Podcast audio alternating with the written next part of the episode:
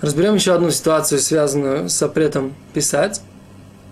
Что будет, если перед нами пирог, на котором есть надпись «Поздравляю Мазальту», или если есть на нем рисунок.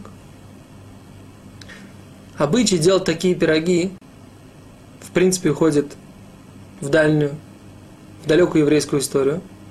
Ребенок, который впервые в жизни учи, начинал учить алифбет, ему давали съесть пирог, на котором были, были буквы, или и давали слезать мед с букв. Почему? Написано, что слова Тора, они слаще меда. И для ребенка, который впервые пришел изучать Тору, хотели показать, до какой степени это приятно, до какой степени мы любим Тору, хотели создать ему первую приятную, вкусную ассоциацию со словами Торы. Есть в этом большой смысл. На отдельном уроке, который будет посвящен изучению Торы, нужно глубоко объяснить этот обычай. Есть в нем много светлого, много приятного. Но так или иначе, возник вопрос у раввинов. А как же быть? В этот, вот, в этот момент ребенок поедает эти буквы. Почему это не считается запрещенным с точки зрения запрета стирать? Однозначно, заявляет Хазаниш, человек, который напишет в шаббат на пироге, он нарушит запрет писать, да? То же самое человек, который ест, должен нарушить запрет стирать. Ответ следующий. Если человек действительно сначала разрезает ее вот так вот по буквам, это, э, вот эту, этот, этот пирог, разрезает пирог по буквам, в такой ситуации действительно он стирает буквы. Но если он просто их поедает, то тогда нет проблем.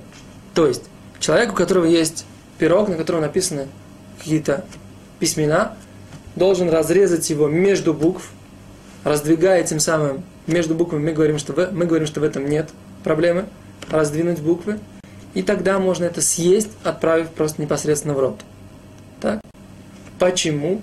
Потому что в этой ситуации мы говорим, что человек не занимается стиранием букв, а он занимается поеданием этого пирога.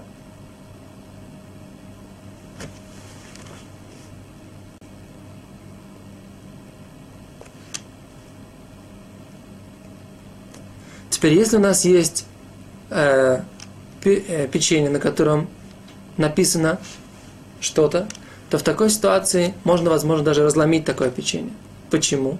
Потому что когда буквы из самого теста, мы говорим, что есть мнения, которые между приведены, что в этой ситуации нету, нет запрета стирать. Почему? Потому что в этой ситуации мы воспринимаем, что это форма самого хлеба, самой булки, вот она сделана из этого теста, и тогда это можно. Итак, у нас получается, что если в любом случае можно разрезать между буквами, если буквы из самого теста можно даже разломить, вот в ситуации, когда у нас есть бисквит.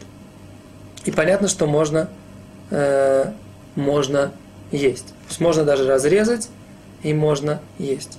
А в ситуации, когда у нас э, буквы из другого материала, не из самого теста, тогда по самим буквам резать нельзя, можно разрезать между буквами и можно съесть. Это то, что касается э, пирога, на котором написаны какие-либо надписи в шаббат. Спасибо, до свидания.